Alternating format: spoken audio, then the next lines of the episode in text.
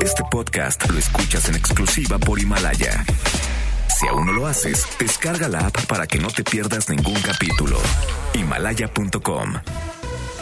MBS Radio presenta Cero corrupción, que es un problema grave. Acabe la impunidad en México, que pague el que debe de pagar. will not fund border security. en directo con Ana Francisca Vega por MBS Noticias.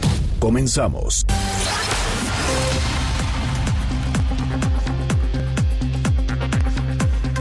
Las 5 de la tarde en punto. ¿Cómo están? Me da muchísimo gusto que me acompañen aquí en directo a través de MBS Noticias. ¿Qué tal va su puente? Cuéntenme. La ciudad vacía, tranquila, a gusto. Nosotros aquí, guerreros de la información. Eso es todo. Eh, lunes 18 de noviembre del 2019. Yo soy Ana Francisca Vega. Eh, ¿Qué tal la pasaron? ¿Qué tal la han pasado en estos, eh, en estos días de descanso? Eh, platíquenme a través de redes sociales. podemos entrar en comunicación. Arroba Ana F. Vega en Twitter. Ana Francisca Vega Oficial en Facebook. Estamos MBS Noticias en todas las plataformas de redes sociales, así tal cual como MBS Noticias. Y por supuesto el streaming en vivo, las dos horas completitas del programa de lunes a viernes en mbsnoticias.com. Y aquí en cabina los leo a través de nuestro número de WhatsApp, que es el 5543 77125. Va de nuevo. 5543 77 1025. Arrancamos. En directo What we did last year, that was last year. End zone wide open. What a night for Mike Williams. We're taking it home. Our Week 11 Monday Night Football matchup is at Estadio Azteca. going to be electric. It's going to be like a, I, I'm not joking, a Super Bowl in Mexico City. Hey, we will not leave it. That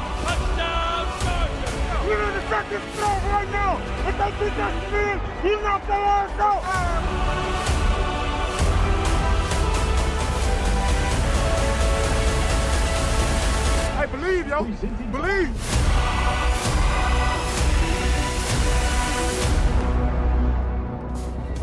Bueno, pues hoy no solo es eh, hay juego de lunes por la noche, ¿no? Para todos los aficionados del fútbol americano, eh, el Monday Night Football no solo, pues no solo es hoy, sino es hoy y además es en el Estadio Azteca. El regreso de la de la NFL a México es a las 7 de la noche con 15 minutos. Eh, duelo entre los cargadores de Los Ángeles, los Chargers y los jefes de Kansas City. Ya les decía, es, eh, es un juego en el Estadio Azteca, que por cierto nos han reportado toda la semana que ya no hay, por supuesto, ningún problema con el césped, que el, que el estadio está en perfectas condiciones. Y en la línea de en directo está, yo le agradezco muchísimo estos minutitos, Luis Alberto Martínez, arroba Luis El Furby en Twitter, lo pueden encontrar. ¿Cómo estás, Luis? ¿Cómo estás, Ana? Qué gusto saludarte. Aquí eh, con un clima en extremo agradable desde la cancha del Estadio Azteca, que bien lo comentas, ah, luce fantástica. Eh, sabemos el problema que hubo el año pasado cuando vino aquel cambio al césped híbrido y la cantidad de eventos que, que tuvo el estadio previo a los al juego de NFL y, y eso motivó que eh, a final de cuentas no se no se diera el año pasado, pero es- este año se regresó al al césped anterior eh, y que siempre había estado en perfectas condiciones eh, eh, en este estadio, completamente natural y, y- y- no tiene ningún problema. Nada más hay que recordar que se programó así también el calendario incluso el fútbol. Recordarás que el América no jugó la jornada anterior, no, no jugó, no juega en el último, en la última jornada después de su visita a Veracruz, que ahí se terminó su temporada regular. Entonces, eh, esta cancha lleva un buen rato de descanso, esperando simplemente a la, a la, a la NFL. Ya te puedo adelantar, porque sé que, que tú eres fan de Mahomes, que ya Patrick Mahomes salió a calentar hace cuestión de siete, ocho minutos, con sus audífonos en color gris, saltó al emparrillado, ahorita lo vemos a lo lejos, está en la banca sentado con algunos de sus compañeros, todavía no hace eh, estiramientos ni, ni, ni, ni lanza el ovoide, pero ya, ya salió y, y los fanáticos que llegaron temprano de los Chiefs se hicieron escuchar. Oye, entonces ya pueden entrar este, los, lo- los aficionados a- al, al estadio? ¿Ya están Ya, abiertas las de- puertas? se abrieron las puertas a las tres y media. Ah, mira. Pero la mayoría de los fanáticos, eh, eh, hablabas de que la ciudad está en calma, no si te acercas al Estadio Azteca, para acá sí hay tráfico, Bueno, a pesar de que ajá. no hay ingreso a estacionamientos por parte de los de los fans, eh, si no tienes acreditación para tu auto no puedes llegar con auto al estadio. Sí, Yo llegué muy temprano, llegué antes del mediodía, pero la gente que llegó hace un rato me iban comentando que que sí había un poquito de tráfico para llegar al estadio, las zonas ya cercanas justamente por los cortes vehiculares, eh, sí, sí, sí, sí eran problemáticos para llegar ya al, Coloso de Santa Úrsula. Pero los fanáticos desde las tres y media pues, han, eh, abrieron las puertas, pero hay muchas actividades afuera.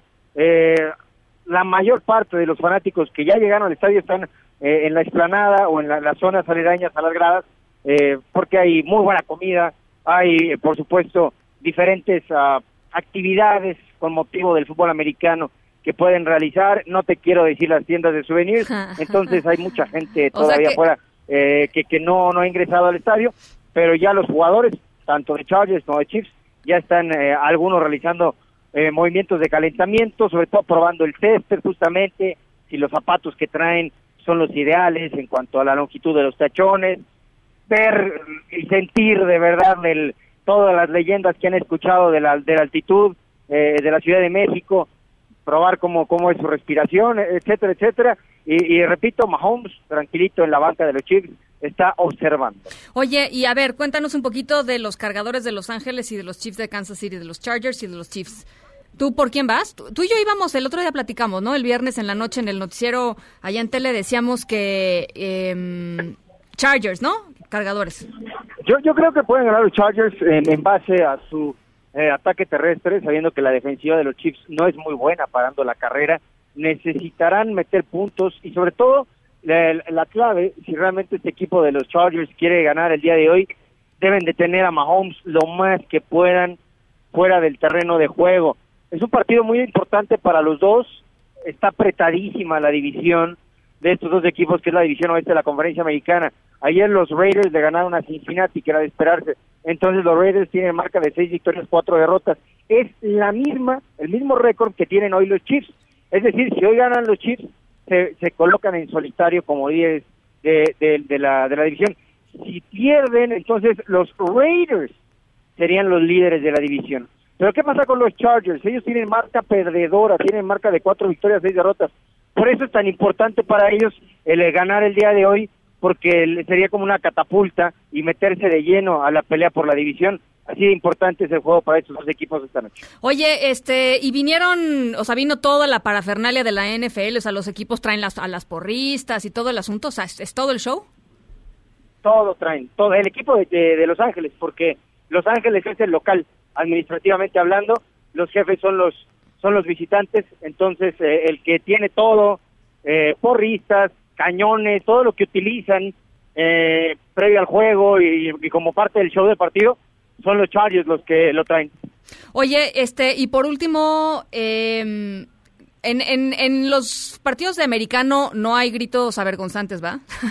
o sea, la afición mexicana. no, normalmente no, y esperemos que así se, Sí, sí. se mantenga. La- el, el fanático del fútbol americano disfruta mucho de su deporte, esperemos que así sea el día, el día de hoy y que disfruten del, Y, del juego. Oye, y además una vez al año, este, yo, yo también, yo creo que mejor, no, este, invierten su tiempo en otras cosas. Perdóname, no te escuché porque como están haciendo pruebas de audio no te quiero decir Te, el, te- el ruido. de te decía que además, pues una vez al año, esto no es como que cada domingo viene la NFL a Ah, México, no, claro, entonces hay evidentemente... Hay que, hay que disfrutarlo, hay hay, que que, disfrutar de esta posibilidad que se tiene ahorita. Y, y- y además de, de- de- imagínate los corebacks que hemos tenido, ¿no? Tom Brady hace un par de años, ahora Mahomes y Philip Rivers, que es una leyenda, el veterano de los Chargers. Entonces, ah, tienes figurones, hay que, hay que disfrutarlos y hay que, sobre todo, procurar que esto, que esto se mantenga. Bien, pues ya nos contarás. Te agradezco mucho por lo pronto estos minutitos. Con mucho gusto, Ana, y nos, eh, nos estamos viendo por allá en la, en la semana y hoy a disfrutar aquí del fútbol americano eh, en nuestro país con los Chiefs y con los Chargers. Fuerte abrazo. Un abrazo, lo pueden seguir, ya saben, en arroba Luis el Furby.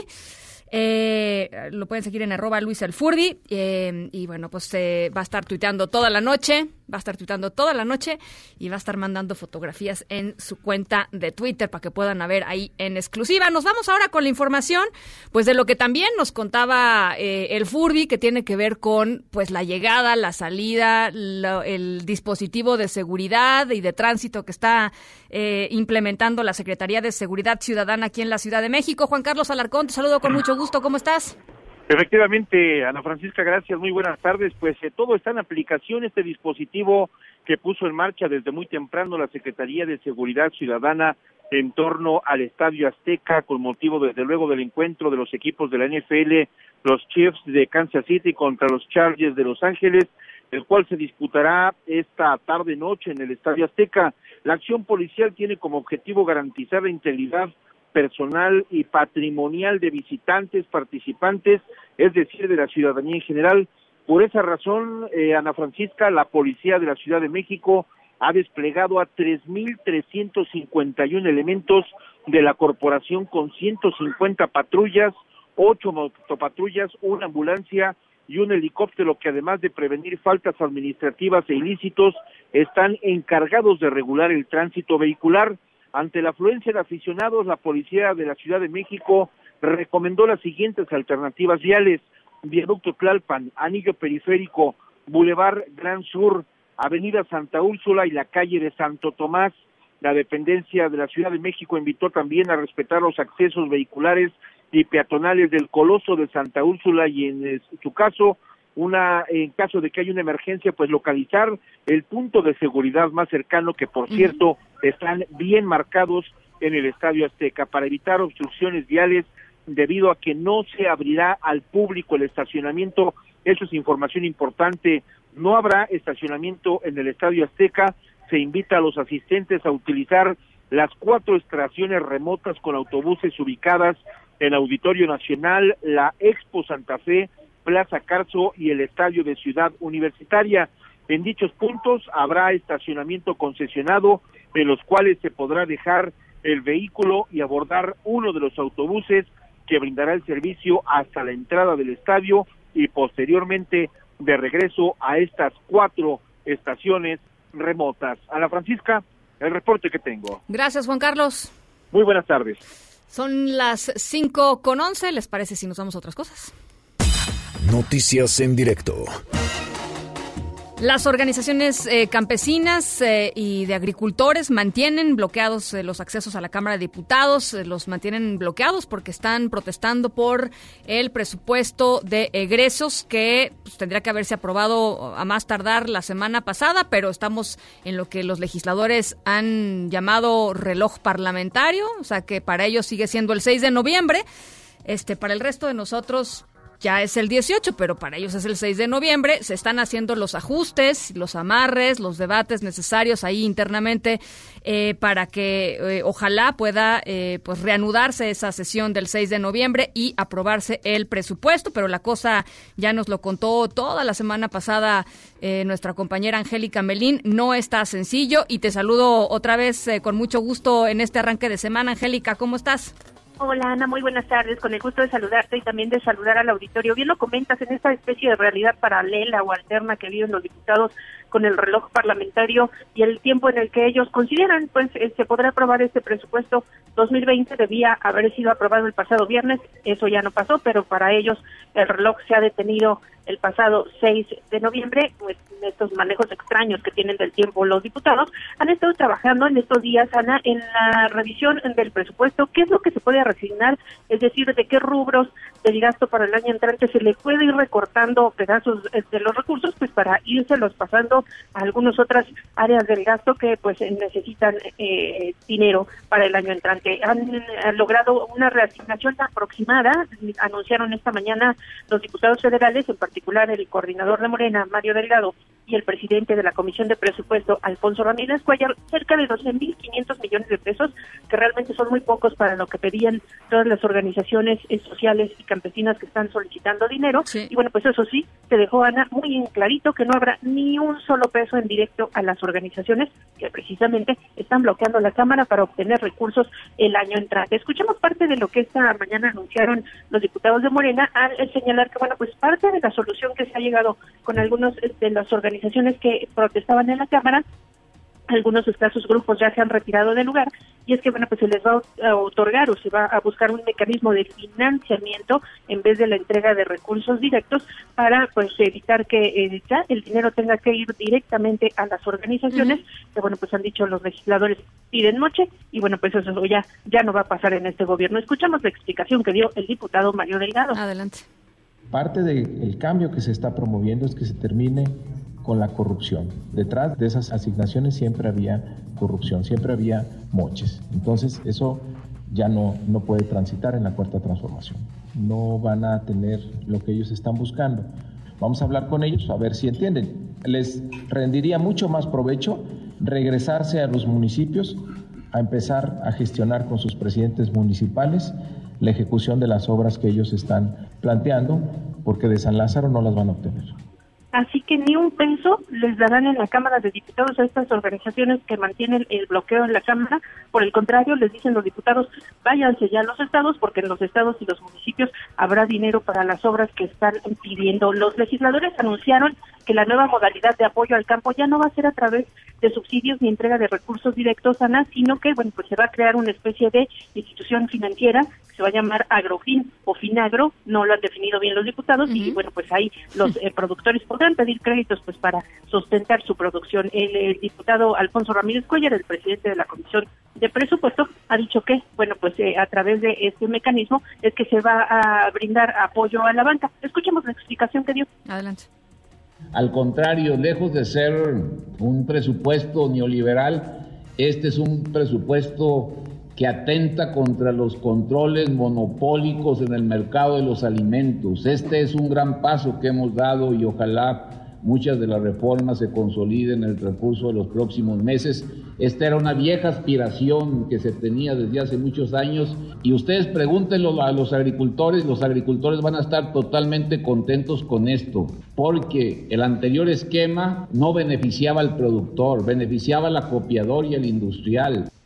Y con este argumento pretenden los diputados convencer a los campesinos que siguen protestando, representaciones, representantes de organizaciones sociales que siguen todavía bloqueando toda la Cámara. Mañana seguirá el diálogo y bueno, pues los diputados en espera de que esto pueda resolver este tuerto del tiempo en San Lázaro y el bloqueo al registro parlamentario para poder entrar a pues, aprobar este presupuesto ya el próximo miércoles. A nada de eso vamos a estar pendientes. Ahora, no han dicho nada sobre, porque lo que los eh, campesinos y los agricultores que están bloqueando y las organizaciones pedían eran 24 mil millones de pesos, la reasignación.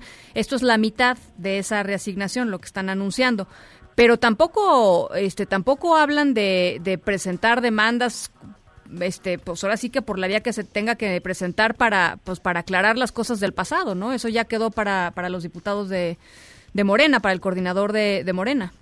Así es, no, no, no han hablado de proceder contra nadie, están dando nada más eh, una especie de borrón y cuenta nueva, esta es la nueva forma en que se ofrecerá el apoyo del Ejecutivo o del Estado a las organizaciones campesinas y sociales a través de acceso a financiamiento. Y bueno, pues a partir de ahí que eh, pues dicen los diputados ya terminen estos mecanismos de corrupción que aplicaban en años anteriores y no se ha hablado nada de proceder pues eh, contra organizaciones o productores que hayan hecho o líderes que hayan hecho mal uso de los recursos entregados en años pasados a las organizaciones. Y los representantes de las organizaciones, por ejemplo, el Frente Auténtico del Campo de la Unión Nacional de Trabajadores Agrícolas, Álvaro López, que eh, bueno, pues eh, recorriendo el plantón que todavía está puesto muy puesto ahí en San Lázaro ha dicho, bueno, pues si nos quieren acusar de algo o nos acusan de corrupción, pues que nos denuncien, dicen los líderes que presenten pruebas, ¿no? Exactamente, es lo que ellos dicen, que el presidente deje de acusarlos o si tienen alguna prueba en contra de ellos, simplemente que se presenten ante las autoridades. Bueno, pues la, eh, eh, interesante eh, la discusión, el debate y vamos a ver en qué termina todo esto el próximo jueves. jueves te agradezco mucho este reporte, Angélica.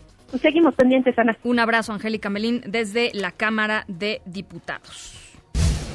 Y a solamente unos días de levantar la mano para la participación en las licitaciones que tienen que ver con la construcción del tren Maya, hoy el empresario Carlos Slim recibió eh, de manos del presidente Andrés Manuel López Obrador el Premio Nacional de Ingeniería 2018. ¿Y qué dijeron ahí? Rocío Méndez, ¿cómo estás? Te saludo con mucho gusto. Ana, ¿qué tal? Hubo muchos planteamientos el día de hoy en Palacio Nacional al mediodía. En principio, el que viene del Ejecutivo Federal, que considera que para lograr un crecimiento del 4% anual se requiere de la inversión del sector privado de nuestro país.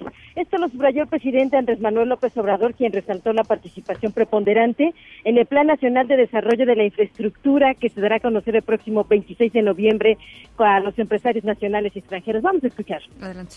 No podríamos solo con inversión pública sacar adelante al país, lograr tasas de crecimiento, como decíamos, del 4% anual. No hay recursos públicos que permitan crecer a esa tasa si no se cuenta con la inversión privada. Este mes vamos a suscribir un acuerdo con los organismos empresariales para impulsar un plan de desarrollo de la infraestructura nacional con inversión privada, nacional y extranjera, pero fundamentalmente nacional.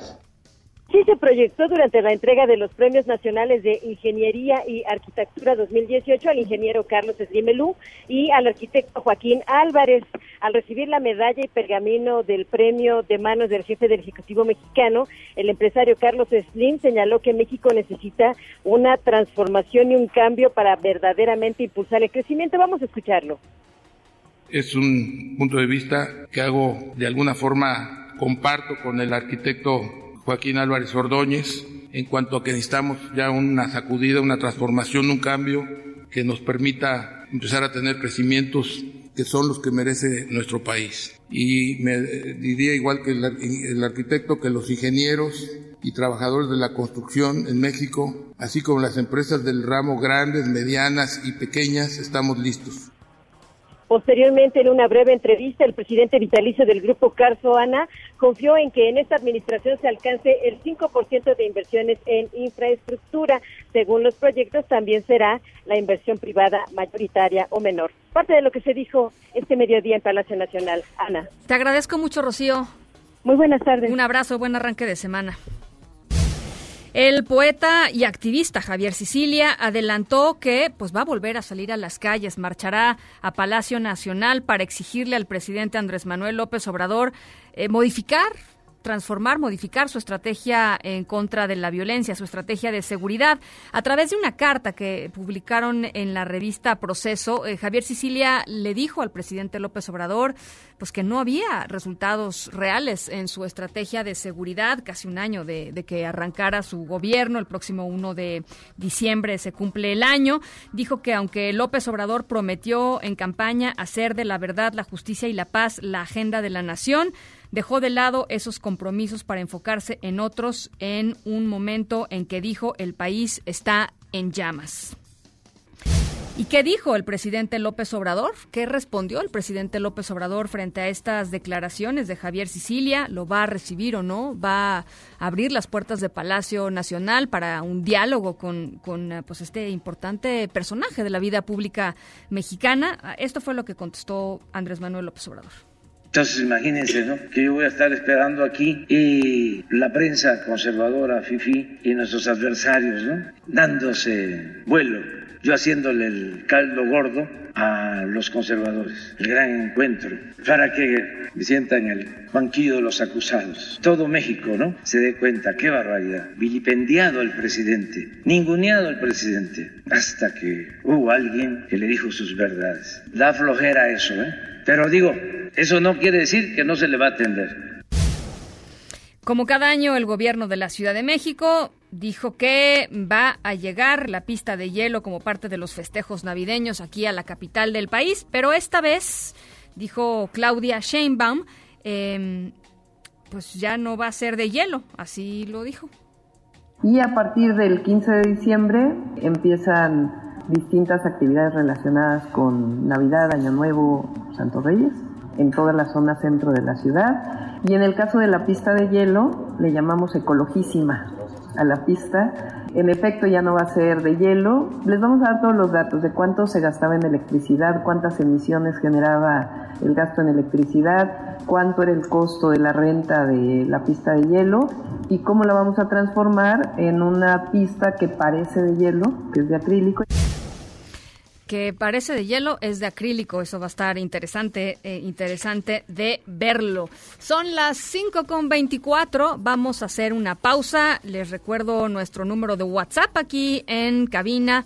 55 43 77 1025 va de nuevo 55 43 77 1025 no nos dejen solos en este lunes de puente eh, Aquí, estamos al pie del cañón. Manifiéstense. Eh, prometo que hoy sí leo todas las llamadas que nos lleguen, porque a veces no nos da tiempo, pero, hoy tenemos un poquito más de tiempo. Así es que platíquenos qué tal, qué tal va su arranque de semana, cómo la pasaron el fin de semana, si van a ver el partido de la noche, en fin, cuéntenme. Em, nos vamos a la pausa, son las 5 con 24. Regresamos con mucho más.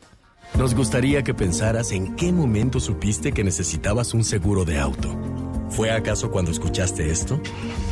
¿Y cuándo pensaste en un seguro de hogar? ¿Fue cuando recibiste las llaves de tu nueva casa? ¿Y cuál fue el sonido que te dijo que necesitabas un seguro de vida? Seguros Banorte, seguro de auto, de hogar y de vida. Banorte no está para que lo ames, está para asegurar lo que amas de la vida. Aplica restricciones, términos, condiciones, aviso de privacidad y requisitos de contratación en banorte.com. En directo con Ana Francisca Vega por MBS Noticias. En un momento regresamos. Este podcast lo escuchas en exclusiva por Himalaya. Continúas escuchando en directo con Ana Francisca Vega por MBS Noticias.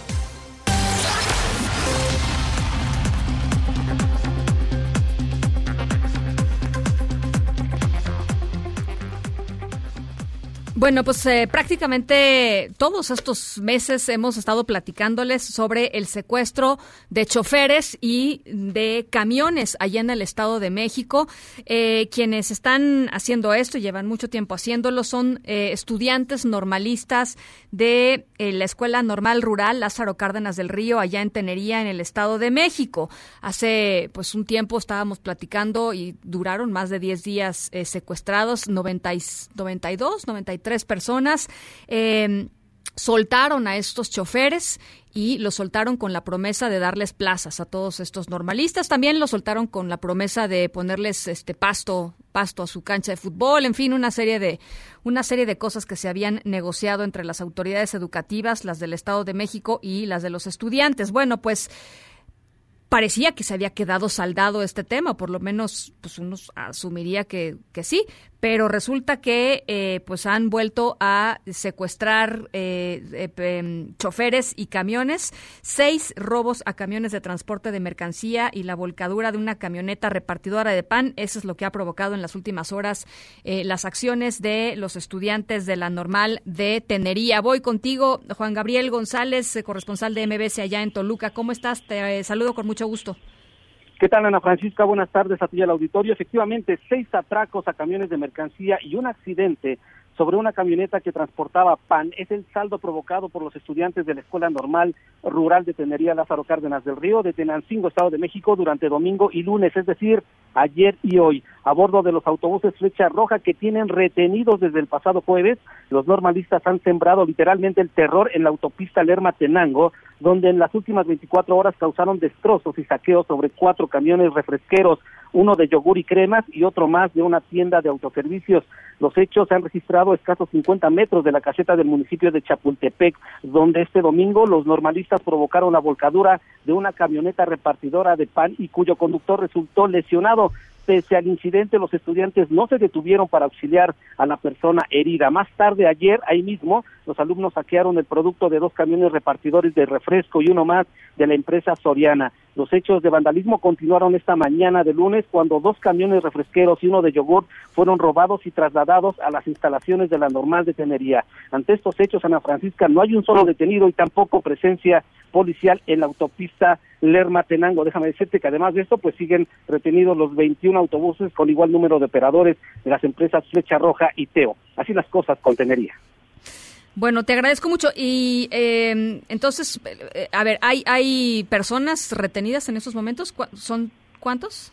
Eh, son 21 operadores e igual número de autobuses del transporte público. Esto adicional a los desmanes y sobre todo los saqueos y robos que cometieron en contra de camiones eh, repartidores de mercancías, refrescos y también de este, insumos de tiendas de autoservicio. ¿Y qué dicen las autoridades del Estado de México? no hay nada, no hay ni una versión ni de ninguna autoridad estatal ni ninguna autoridad federal. Déjame decirte que incluso eh, hicimos un recorrido ayer y hoy sobre esta autopista Lerma Tenango y no hay una sola patrulla, una sola no hay. Después de todo lo que pasó. Exactamente.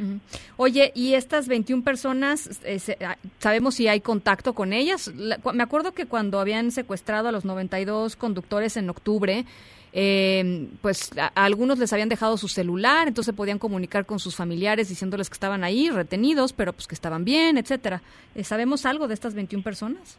No, lo que nos ha dicho el presidente de la Cámara Nacional del Autotransporte de Pasaje y Turismo, la Canapat, Odilón López Nava, es que no tienen contacto absoluto con este, los operadores, incluso los normalistas endurecieron su postura y les quitaron ya todos eh, los celulares, toda forma de comunicación desde la normal de tendería, precisamente porque después de lo sucedido entre septiembre y octubre con los 92 autobuses, ofrecieron una conferencia de prensa para decir las condiciones en las que tenían a los operadores. A raíz de esto, endurecieron la postura a los estudiantes y no hay forma de comunicación con ellos. ¿Cuántos días llevan estas 21 personas? Eh, de jueves para acá estamos hablando de cuatro, cinco, cinco días. Bueno, pues este, vamos a estar contigo regresando toda esta semana, Juan Gabriel. Ojalá que pronto se desactive este, este asunto, pero por lo pronto te agradezco mucho este reporte y seguimos en comunicación.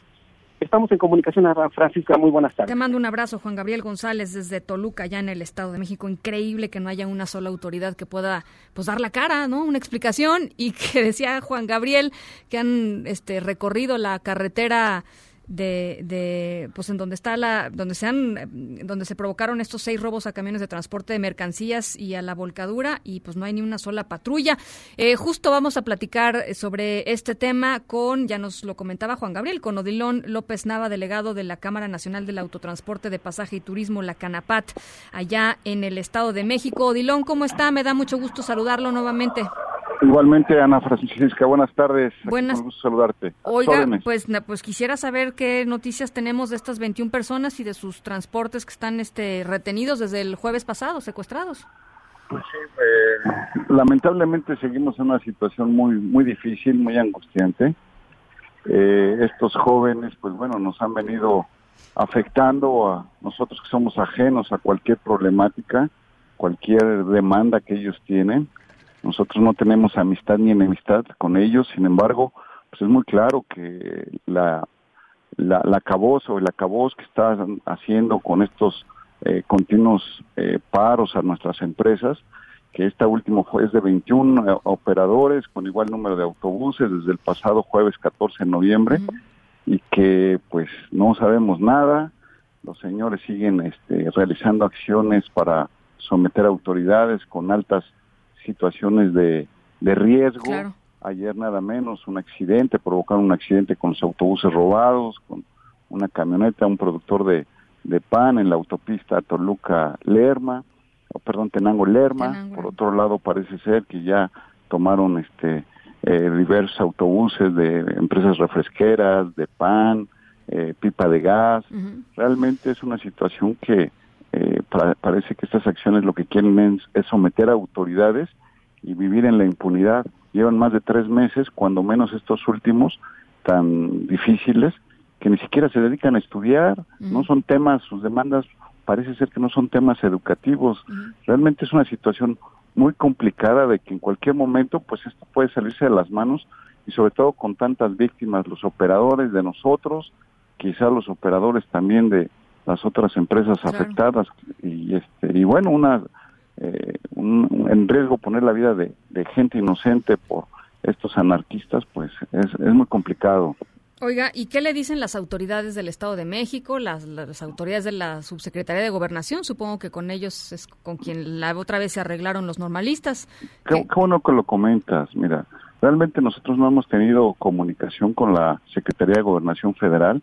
Sabemos que ellos eh, tenían mesas de trabajo con estos jóvenes y resulta que ni siquiera ahora les acuden a sus mesas de trabajo de la Secretaría de Gobernación, presumieron que ya estaba todo arreglado, todo en paz, que eran jóvenes que no los escuchan, hicieron negociaciones y como siempre se olvidaron de las víctimas que son nuestros operadores en un principio. Así es que lo único que tenemos es haber agotado las eh, denuncias penales correspondientes, integrándose las carpetas de, investigación, las diligencias que estamos este, aportando y se están este, construyendo las mismas. Ahora seguramente esperemos que, que, que no que triunfe por primera vez la, la, justicia en este país, ya que los en, los últimos eh, los últimos fenómenos es muy es muy triste que mientras siga quebrando el Estado de Derecho es muy peligroso para el país. Oiga, este Odilón, nuestro corresponsal nos acaba de decir que recorrió varias veces, en estos días ha recorrido varias veces la, la carretera creo que es Lerma Toluca, me estaba diciendo. Tenango, Tenango Lerma. Tenango Lerma, perdón. Eh, que es justamente en donde se dieron estos robos y esta volcadura de la camioneta, etcétera. Y dice que no hay ni una sola patrulla de la policía estatal. También, ¿qué le, dice, ¿qué le dicen a usted las autoridades estatales también? Bueno, este, eh, decirte que, que sí ha habido, eh, a pesar de, de esta situación de que pues ya la mesa de diálogo, la mesa de trabajo la tiene la Secretaría de Gobernación, en coordinación con autoridades federales, pero quien va al frente es la, eh, las autoridades eh, de gobernación, perdón, este, pues sí, eh, han estado dentro de lo que cabe protegiendo nuestros inmuebles, pero es muy difícil, muy difícil y eso lo entiendo, que, que hoy en día estos jóvenes están eh, una de sus demandas es de que no se consignen las carpetas de investigación que ya están listas. Que son 49 de denuncias penales, ¿no? Las, así es. Las que llevan por lo de octubre, ¿no? Por lo de los 92 conductores. Así es. Y por otro lado, se han resguardado ciertos eh, lugares de, terminales para evitar que sean más saqueos hacia nosotros.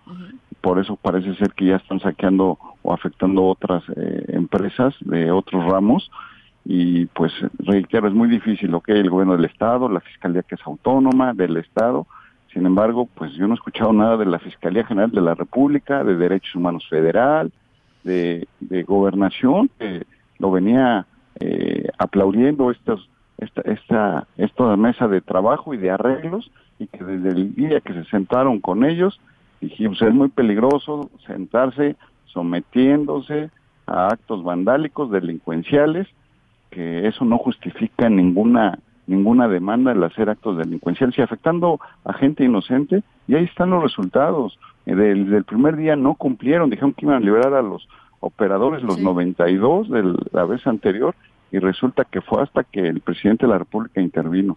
Y ahora ya con este tipo de, de, empresas como Pipa de Gas este, puede ser un, un, barril este, de pólvora para en cualquier momento de un desenlace fatal, pero pues ahí está el riesgo, si sigue siendo permisible y sigue se sigue negociando con con eh, la delincuencia en este en este caso, porque pues el hecho de que sean estudiantes no quiere quiere decir que tengan eh, licencia para delinquir. Los estudiantes, mm, yo creo que no son así. Todos los que hemos sido estudiantes y que aún acudimos a aulas, sabemos que ahí se va a construir, a educar y, no a destruir un país. Bueno, pues ahí está, estas 21 personas están retenidas desde el jueves pasado, secuestradas, ¿no? Este, hay que decir las cosas como son. Em, eh, en lo que va del 2019, 338 eh, eh, choferes y, sus, por supuesto, sus autobuses han sido secuestrados por normalistas de tenería. En fin, la situación complicada y pues este, vamos a estar buscando, por supuesto, la voz de las autoridades. Odilón, por lo pronto le agradezco mucho estos minutitos y estamos en comunicación. Te aprecio mucho la llamada y que tenga mucha tarde. Muchas gracias. Igualmente, Odilón López Nava, delegado de la Cámara Nacional del Autotransporte de Pasaje y Turismo de la CANAPAT. Eh, 49 denuncias penales por lo que pasó en octubre pasado. Ahí fue donde se negoció. Los estudiantes dijeron que iban a dejar de hacer esto y ahora, desde el jueves, 21 personas están retenidas ahí en la normal de Tenería. En directo.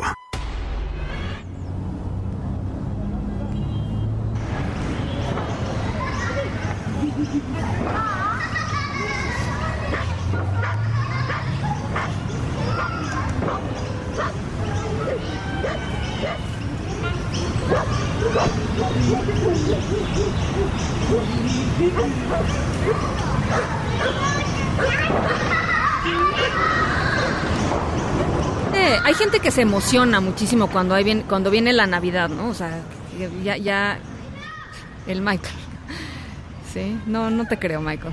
Eh, que lo único que quieren es, pues ya, ¿no? Este, el arbolito, o sea, ya, ya, ya, le surge, le surge poner todo el asunto. Nuestra historia sonora de hoy tiene que ver con este pues, con lo que significa ser vecinos, con lo que significa ser... Eh, y con lo que significa hacer lo que tú quieres en tu casa, pero respetando las normas de los vecinos, pero pues controlando tus emociones, porque ahí viene alguna época que te gusta. Eh, en fin, en un ratito les voy platicando más. Por lo pronto les dejo estos audios eh, que tienen que ver con vecindades. Eh, nuestra historia de hoy tiene que ver además con una vecindad muy particular en Texas, allá en Estados Unidos. Vamos a la pausa a las 5.40, regresamos con más.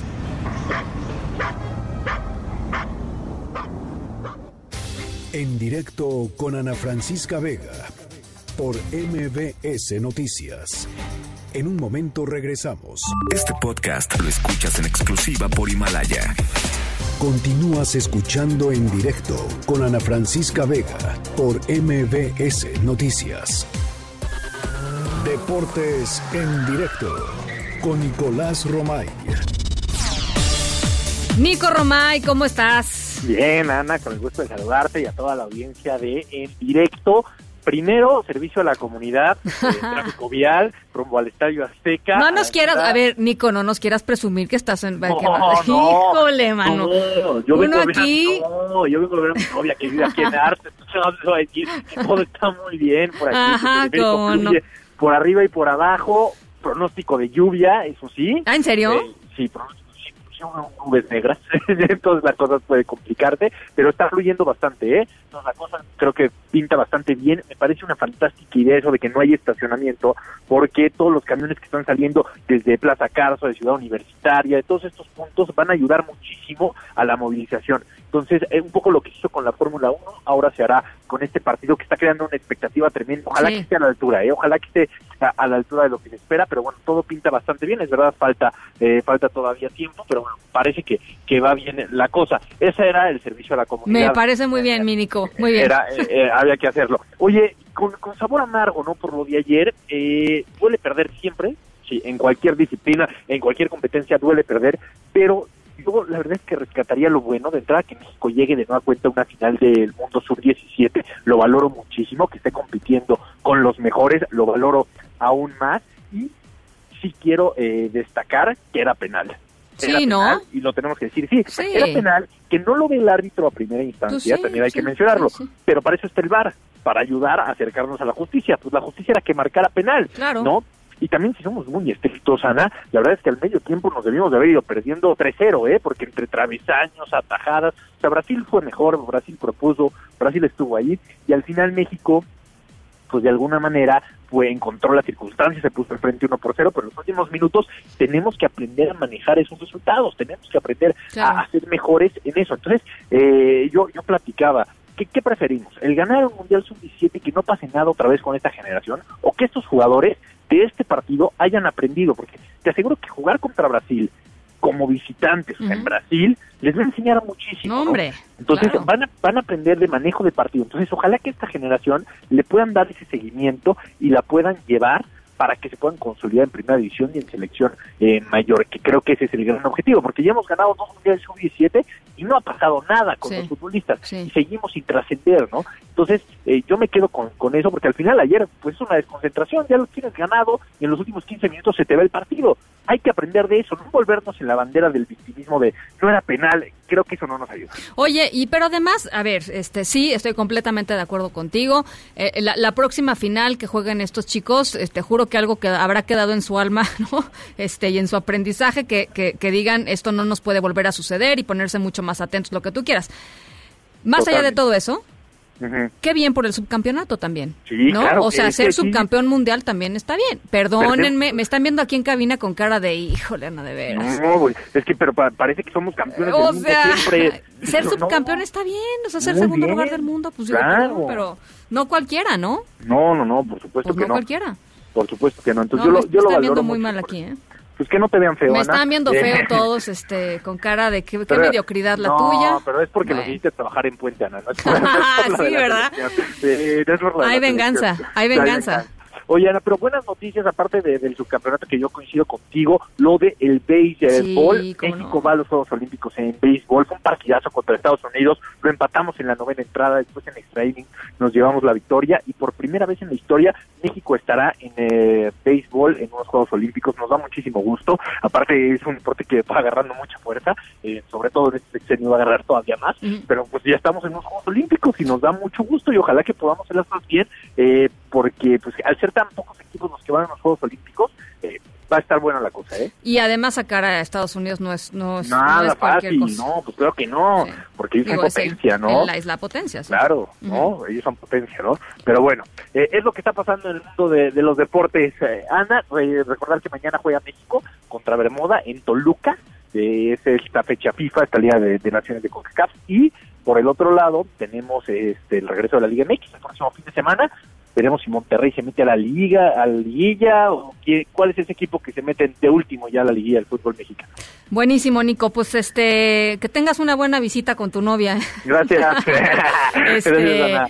Eh, no, buen partido. Que se la pasen muy bien, que sea un buen partido, que sea una gran noche y que sea una buena noche para los aficionados que van para allá. Y si nos están escuchando, venga, paciencia, tranquilos, este, que creo que se está poniendo muy bien el ambiente además allá. Sí, seguro, y ojalá que no nos llueva. Muchísimas gracias, Nico. Gracias, Diana, saludos. Un abrazo, son las 5 con 48. Vamos a la pausa. Antes les recuerdo nuestro número de WhatsApp aquí en cabina, 5543 77 1025. Va otra vez, 5543 77 1025. Vamos a la pausa, volvemos con más. En un momento continuamos en directo con Ana Francisca Vega. Este podcast lo escuchas en exclusiva por Himalaya. Continúas escuchando en directo con Ana Francisca Vega por MBS Noticias. Epicentro. Epicentro. Epicentro con León Krause. Hola, León, ¿cómo estás? Hola Ana, ¿cómo estás? Muy bien, ¿tú? Muy bien, gracias. Acá andamos de puente. Pues qué envidia me da. Acá O sea, nosotros no, pues, pero la gente que nos está escuchando, en su mayoría, afortunadamente tuvo día de descanso. Pues les mando un abrazo a todos aquellos que están descansando e insisto, qué envidia. Oye, este, la verdad sí, la verdad sí. Pero hablemos del, hab- hablemos de, de esto que tú les has dado un seguimiento, este, sin que arranque necesariamente la, la parte dura y fuerte de la contienda electoral, pero en tu, en tu columna de hoy, ¿no? Sí, claro, de hoy. eh, ¿De hoy? En el Universal hablas sobre un pues eh, un vuelco interesante a la carrera por la candidatura demócrata eh, que tiene que ver con eh, con Pete Buttigieg. Sí, Ana, este, este eh, eh, hombre que se ha vuelto pues, uno de los personajes principales en la historia de las, eh, del proceso de los demócratas para elegir un candidato está creciendo en las encuestas en, en Iowa, como ya explicábamos la semana pasada, es el primer estado eh, que se reúne para, para votar y tratar de elegir a un candidato eh, a principios de febrero. Eh, este hombre cuyo apellido se pronuncia Buda George y lo, lo aprendí a pronunciar correctamente porque lo entrevisté el fin de semana y no quería yo, digamos, A ver, ¿otra vez? de una manera. Buda como Buda, Sí, sí. George como juez inglés. Buda George. Esa Buda la, George. la pronunciación correcta. Oye, pero te, te, te voy a decir, según te informó él, ¿no? No, la verdad es que no, no, imagínate qué oso. O Eh, sea, bueno, su equipo, pues, su equipo, su de equipo. manera- no, no, lo, lo investigué antes. Ah, me parece muy bien. Bueno, a ver, entonces Buda Buda George.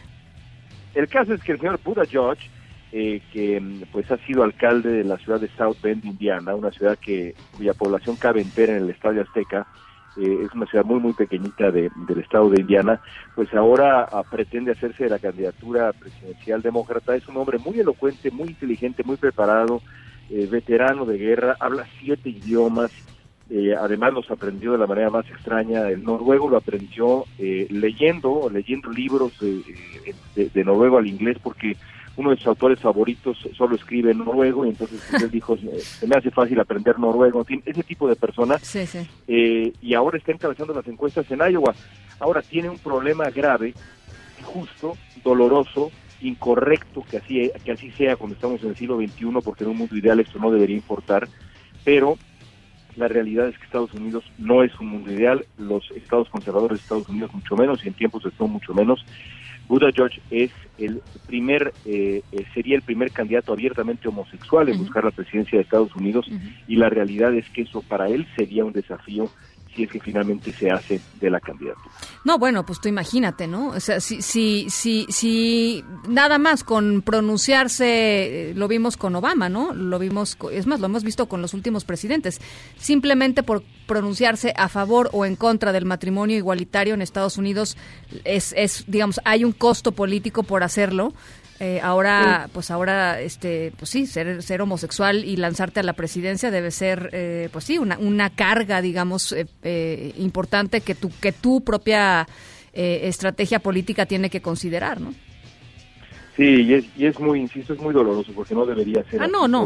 Sobra, decirlo, o quizá no sobra decirlo, pero lo cierto es que Estados Unidos, en Estados Unidos, por ejemplo, el primer gobernador abiertamente homosexual en, en eh, en ganar eh, una elección, pues ocurrió hace apenas unos meses en el estado de Colorado, así que este este hombre eh, pues rompería varias barreras y lo cierto es que como tú señalas, el Partido Demócrata y los votantes pues tendrían que considerar si en este momento en el que está en juego sacar a Donald Trump de la Casa Blanca vale la pena hacer una apuesta de este calibre, aunque sea con un hombre tan tan notable, tan preparado, tan elocuente como como Pete uh, Buttigieg. Lo cierto, por el momento, es que los votantes en Iowa, al menos, parecen favorecerlo. Y si gana Iowa, como ocurrió con Obama en su momento en el 2008, pues eso podría servirle eh, para, para, ir creciendo en las encuestas en los siguientes estados, a pesar de que con las minorías afroamericanos e hispanos a Buttigieg no le va nada bien en, en, las, en los sondeos, pero bueno, todo podría cambiar. Por lo pronto es pues eh, el puntero en Iowa para sorpresa de medio. El, el, otro reto que tú identificas en tu texto tiene que ver con la experiencia y la experiencia pues es que finalmente él es un alcalde de South Bend eh, eh, en Indiana y este no y, y por más digamos por más inteligente culto este leído viajado informado etcétera pues finalmente es un alcalde en South Bend Indiana no Sí, eh, un dato que me impresionó mucho es que él ganó la reelección en el 2015 con ocho mil votos, es decir, ocho mil votos en la en la arena allá en Long Beach, en esta convención demócrata en donde eh, entrevisté a, este hombre y a, y a otros de los candidatos presidenciales en un foro organizado por Univision, había 6.500 personas, es decir, casi en la arena en Long Beach el sábado había la misma cantidad de personas que eh, el número total de los electores en South Bend, Indiana, que lo favorecieron para ganar la reelección. Es decir, la, realidad es que viene de una eh, de gobernar una ciudad muy pequeña, eh, muy liberal también. no ha tenido un alcalde republicano, conservador en más de 40 años, así que tampoco es, digamos, un, un buen ejemplo de, cómo responde el electorado a, a este hombre y sus condiciones positivas y negativas. Eh, electoralmente hablando. Así que hay muchísimas dudas, pero es un personaje muy atractivo, insisto, muy elocuente de esos políticos que uno entrevista y que sabe que pues tiene una respuesta preparada para absolutamente cualquier cosa que uno pueda preguntarle. Así que bueno, es muy atractiva figura, pero enfrenta desafíos importantes. Buddha George. Así es. Me, me acabas de sacar de, porque fíjate que este, yo también hice mis investigaciones y es muy chistoso, pero incluso la prensa estadounidense pues lo pronuncia mal por lo que puedo ver. Pues eh, te puedo asegurar que, que así piensa Buda y luego juez Buda Judge o Buddha Judge y, y estás, eh, ya, lo, ya lo tienes. Además habla español, Ana, así puedes buscarlo para entrevistarlo. y decirle bienvenido alcalde Buddha Judge y le vas a caer muy bien. Bueno, pues te, te mando un abrazote, León. Igualmente. Lindo, lindo arranque de semana. Son las seis con uno. En directo.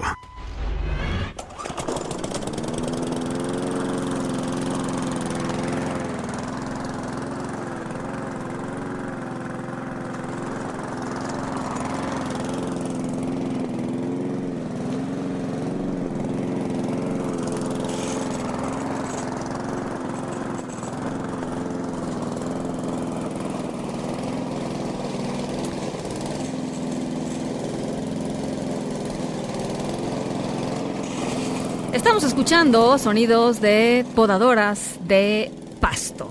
Em, ¿Por qué? Pues porque ya les decía que nuestra historia sonora de hoy, que, se desarrolla en Texas, en Estados Unidos, eh, tiene que ver con conflictos entre vecinos, porque unos, eh, pues una familia en particular decidió poner algo en el en su en su césped allá en Texas, en su propio hogar. Un vecino le pensó que era eh, pensó que era completamente pues, fuera de lugar y les pusieron una reclamación importante. En un momentito les platico de qué va, pero bueno, este yo diría que pues, cada quien hace con su pasto lo que sea, ¿no? Creo yo, pero bueno, esta es nuestra historia sonora de hoy. Al ratito les platico qué fue lo que pusieron estas personas en su pasto y qué fue lo que enfureció tanto a su vecino. Son las seis con dos. Vamos a la pausa y regresamos. En un momento continuamos en directo con Ana Francisca Vega. Este podcast lo escuchas en exclusiva por Himalaya. Una voz con transparencia. Una voz objetiva. Una voz plural. Una voz plural. Esto es En Directo. Con Ana Francisca Vega. En directo. MBS Noticias.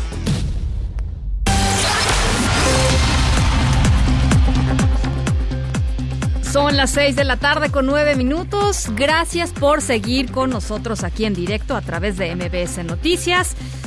Yo soy Ana Francisca Vega. Hoy es lunes 18 de noviembre de 2019, arranque de semana. Gracias a toda la gente que nos está escuchando desde Torreón a través de Q91.1 y desde Zacatecas a través de Sonido Estrella 89.9. También muchísimos saludos a toda la gente que está... Em, viéndonos a través de nuestro streaming en vivo, mbsnoticias.com. Allá estamos las dos horas de 5 a 7, de lunes a viernes. Eh, nos pueden ver y escuchar. Eh, por supuesto, a toda la gente que pues está descansando, pásenla rico, todavía quedan unas horas de este, de este puente. Y a la gente que va al Estadio Azteca, al partido de la NFL, en unos minutitos más les vamos a adelantar toda la información que tiene que ver con el dispositivo de seguridad y toda la información que necesiten ustedes tener para llegar eh, con bien. Ya en un ratito más es el kickoff. ¿Qué tal? Eh? si me lo aprendí muy bien, me lo aprendí muy bien. Este partido de lunes por la noche. Así es que, y hoy además tenemos mucha información. ¿Les parece si vamos arrancando con el resumen? Noticias en directo. Bueno, pues hasta el momento ninguna autoridad se ha pronunciado por el secuestro de 21 ah, choferes y autobuses eh, de pasajeros. Eh, ¿Quiénes los están secuestrando desde el jueves pasado? Bueno, pues igual que en octubre eh, los normalistas de Tenería, los estudiantes para ser profesores de la normal em, em, allá en, en, Tenería, en el Estado de México, desde el jueves 14 de noviembre, a pesar de que en octubre los estudiantes después de haber secuestrado a 92 personas durante más de 10 días, se habían comprometido con el gobierno federal, en particular con la, eh, con la subsecretaría de gobernación, a no incurrir en estos actos. Eh, esto lo denunció aquí en directo Odilón López, él es delegado de la Cámara Nacional del Autotransporte de Pasaje y de Turismo, la CANAPAT. Nosotros no hemos tenido comunicación con la Secretaría de Gobernación Federal. Sabemos que ellos tenían mesas de trabajo con estos jóvenes y resulta que ni siquiera ahora les acuden a sus mesas de trabajo de la Secretaría de Gobernación, presumieron que ya estaba todo arreglado, todo en paz, que eran jóvenes que no los escuchan, hicieron negociaciones y como siempre se olvidaron de las víctimas que son nuestros operadores en un principio. Así es que lo único que tenemos es haber agotado las denuncias penales correspondientes. Esperemos que, triunfe eh, por primera vez la, justicia en este país, ya que los, en, los últimos fenómenos es muy, es muy triste que mientras se siga quebrando el Estado de Derecho, es muy peligroso para el país. Eh, por su cercanía con el presidente, por su militancia en el partido de Morena y porque viene, fue electa con un proceso irregular. Los gobernadores del PAN dicen no van a reconocer a Rosario Piedra como presidenta de la Comisión Nacional de los Derechos Humanos. Así lo dijo el gobernador de Querétaro y presidente de la Conferencia Nacional de Gobernadores, la CONAGO, Francisco Domínguez muy mala noticia esta que están dando. Eh, vamos a estar, por supuesto, platicando sobre esto en la semana. También la Red por los Derechos de la Infancia, Redim, lanzó una campaña para pedir la renuncia de Rosario Piedra al frente de la CNDH. Falleció el empleado, el empleado que fue baleado en Plaza Universidad hoy en el uh, sur de la Ciudad de México. De acuerdo con los primeros reportes, la víctima de nombre Daniel había pues, sacado dinero de uno de los eh, cajeros de pago del estacionamiento cuando dos personas lo asaltaron. Hay un menor de edad detenido por este asesinato. Hoy es el último día del Buen Fin y la Confederación de Cámaras Nacionales de Comercio, Servicio y Turismo informó que este 2019 se incrementó entre un 20 y un 30% la afluencia de compradores. Citlali Sainz, tú tienes este reporte, te saludo con mucho gusto, ¿cómo estás?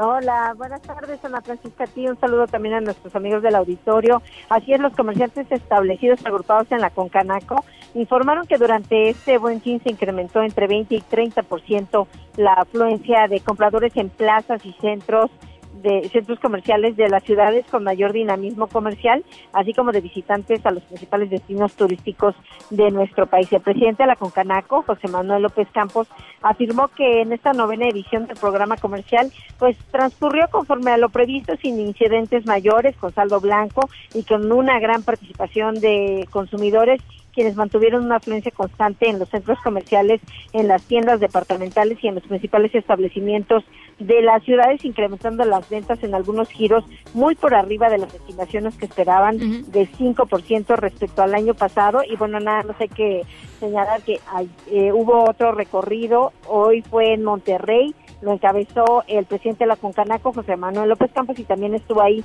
la secretaria de Economía, Graciela Márquez, que mañana darán el reporte ya de los datos que tienen hasta el momento, pues ya esto será en la conferencia mañanera, según dicen en la Concanaco. Así que vamos a estar pendientes, Ana Francisca. Oye, Citlali, ¿y dieron eh, cifras o, desglosaron un poquito más eh, para tratar de entender, por ejemplo, si se incrementó la, el comercio en línea y esas cosas o todavía no? Todavía no dan los datos, pero sí mucha gente aprovecha este, esas compras que también aplican. Por ejemplo, los bancos están participando con algunos descuentos directamente ellos, pero las páginas también están dando algunos descuentos. Sin embargo, también, Ana Francisca, hay que recordar que hay un Cyber Monday que todavía muchos que compran en línea y que conocen, pues ahí lo van a esperar después del Black, Black Friday de los Estados Unidos. Tienes razón, ya se me había olvidado ese, pero tienes toda la razón. Entonces los que compran en línea pues también están pendientes de esa fecha. Por lo pronto, pues ese es un fin de semana que se juntó también con, con, el, puente largo y, de alguna manera también a quienes son prestadores de servicios como hoteles estuvieron eh, dando paquetes con descuento y mucha gente aprovechó el fin de semana para salir, pero en las plazas de la República también se registró mucha afluencia de turistas, pero también de consumidores locales. Bueno, pues mañana estamos pendientes con esas cifras, Itlali. Te agradezco mucho. Un abrazo, Ana Francisca. Buenas tardes. Igual, linda tarde. Hasta luego. Y ya les decía, Juan Carlos Alarcón está siguiendo muy, muy de cerquita eh, todo el dispositivo de seguridad y toda la vialidad en torno a, eh, pues al partido de la NFL esta noche en el Estadio Azteca. Contactamos contigo de nueva cuenta, Juan Carlos, ¿cómo estás? Efectivamente, Ana Francisca, pues prácticamente desde que inició eh, su importante noticiario, se incrementó el número de personas que llegó justamente aquí al Estadio Azteca en diferentes puntos. Han llegado eh, muchas personas incluso en transporte público, no así en vehículos particulares. Algunas personas lo hicieron y han eh, pues eh, obtenido un lugar en calles aledañas al Coloso de Santa Úrsula. Sin embargo, recordemos que en este evento se dispuso que habría transporte de cuatro puntos distintos para llegar justamente hacia el Estadio Azteca y evitar eh, el estacionamiento. No está habilitado el estacionamiento del Estadio Azteca. Esto se dispuso ya pues desde tiempo antes, así es que ahora han estado pues ya llegando prácticamente todos los aficionados de los diferentes sitios de las estaciones remotas que te comento nuevamente están ubicadas en el Auditorio Nacional, la Expo Santa Fe, Plaza Carso y también el Estadio de Ciudad Universitaria. Se ha notado un incremento vehicular en avenidas como Viaducto Tlalpan, el anillo periférico, el Boulevard Gran Sur, que es uno de los que conecta justamente hacia el Estadio Azteca, la avenida Santa Úrsula. Estos son los puntos que se han incrementado en la afluencia vehicular, en la afluencia de personas en los últimos minutos. Como te comento, algunos que, bueno, pues no decidieron llegar en propio automóvil, han escogido las diferentes calles de la colonia Santa Úrsula Cuapa para dejar su unidad y de ahí caminar hasta el Coloso de Santa Úrsula. El operativo, recordemos, más de 3.300 policías que están activos en este momento en todos los puntos para verificar que no haya ninguna alteración al orden y tampoco que haya la comisión de algún ilícito. Y es el reporte que tengo. Bien, eh, te agradezco mucho, Juan Carlos. Buenas tardes. Un abrazo. Buenas tardes. Igual. Son las 6 con 17. Vamos a la pausa. Regresamos en un par de minutitos más. Nos gustaría que pensaras en qué momento supiste que necesitabas un seguro de auto. ¿Fue acaso cuando escuchaste esto? ¿Y cuándo pensaste en un seguro de hogar? ¿Fue cuando recibiste las llaves de tu nueva casa? ¿Y cuál fue el sonido que te dijo que necesitabas un seguro de vida? Seguros Banorte. Seguro de auto, de hogar y de vida. Banorte no está para que lo ames, está para asegurar lo que amas de la vida. Aplica restricciones, términos, condiciones, aviso de privacidad y requisitos de contratación en banorte.com.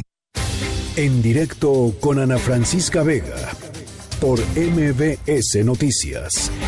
En un momento regresamos. Este podcast lo escuchas en exclusiva por Himalaya. Continúas escuchando en directo con Ana Francisca Vega por MBS Noticias. Noticias en directo.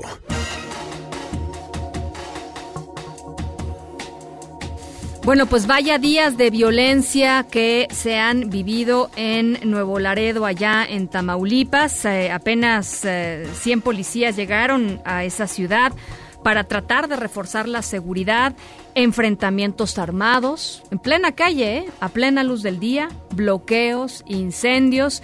¿Desde cuándo? Pues desde por lo menos el jueves pasado. Eso es lo que ha estado sucediendo. La gente, pues por supuesto, aterrorizada en, en Nuevo Laredo y con toda la razón del mundo. Hago contacto eh, hasta Ciudad Victoria, Tamaulipas, con mi compañero José Alfredo Liceaga. Te saludo con mucho gusto, José Alfredo. ¿Cómo estás? Muy, muy bien, muy buena tarde Ana Francisca, muy buena tarde al amable auditorio. Efectivamente, han sido días de violencia en Nuevo Laredo, Tamaulipas, frontera con Laredo, Texas, eh, este, Estados Unidos. Eh, comentarte que esas eh, jornadas de violencia han dejado hasta el momento a siete delincuentes y a un militar, lamentablemente, eh, muertos. el consulado de Estados Unidos en Nuevo Laredo, Tamaulipas, también ha declarado una alerta para sus empleados en esta ciudad fronteriza que incluyó un toque de queda nocturno.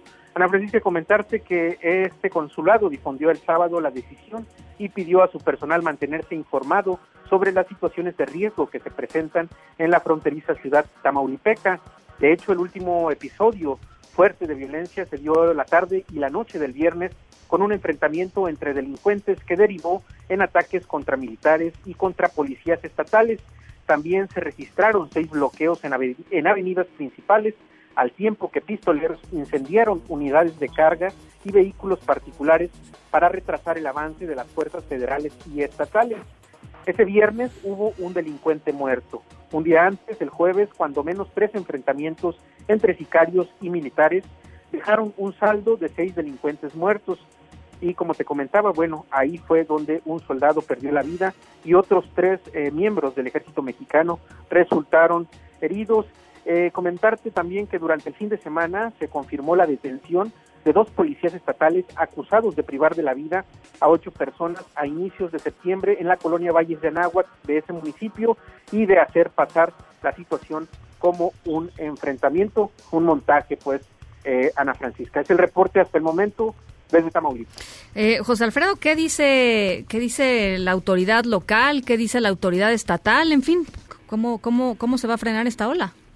Eh, eh, por lo, como lo comentabas al inicio, Digo, eh, más allá de los 100 policías, pues. Eh, a- más allá de los 100 policías, bueno, eh, hasta el momento eh, no se ha eh, difundido alguna información, algún operativo especial, eh, además de, esa, de ese arribo de policías estatales a Nuevo Laredo, eh, van a patrullar y ya están patrullando, de hecho, según han comentado, junto a militares que son eh, el personal que ha sido atacado en esta última racha de violencia, porque en las anteriores de hace semanas eh, los ataques habían sido dirigidos solamente a policías estatales. Oye, ¿y la gente cómo está? ¿Cómo se vive el día a día allá en Nuevo Laredo? eh, pues ha sido de, de, zozobra. Ya estas últimas horas, eh, lo que fue de la tarde de ayer y de el resto de este día, el transcurso de este día, perdón, ha sido, ya no han, no, se han presentado eh, persecuciones, no obstante que en redes sociales han aparecido mensajes del grupo criminal que pues tiene operaciones ahí en esa ciudad y en los cuales ha hecho amenazas a la sociedad en general. Y también han, han, pedido, o bueno, han prohibido, digamos, ellos eh, que se fotografíe, se tomen videos de las situaciones de riesgo y que también pues se evite eh, y subirlos a redes sociales eh, so pena de que van a ser reprimidos quienes lo hagan. Y bueno, estos han sido los mensajes que el, el grupo que opera en Nuevo Laredo el grupo criminal que opera en Nuevo Laredo ha lanzado a través de las redes sociales y ha, bueno, ha, causado más zozobra. Claro. Bueno, pues vamos a estar muy pendientes eh, con esta con esta información. Te lo agradezco mucho por lo pronto, José Alfredo. Muy buena tarde y claro que sí, vamos a seguir atendiendo. Gracias, José Alfredo Liceaga, allá hasta Tamaulipas. Ojalá que pues con la llegada de estos 100 elementos de alguna manera se logre contener esto que les decía desde el jueves pasado, pues bloqueos, incendios, enfrentamientos eh, entre grupos del crimen organizado ahí a plena luz del día. Eh, eh, y bueno, por supuesto vamos a estar muy pendientes de lo que vaya sucediendo allá en, en Nuevo Laredo. En directo se tipificó de tal manera y de hecho hay una persona consignada por estos hechos. Resulta que hoy, alrededor de las diez y media de la mañana, dándole continuidad a este tema, se presentó un decomiso de un vehículo con mercadería de contrabando, la cual, cuando estaba en el pleno operativo, generó inconformidad de parte de los contrabandistas.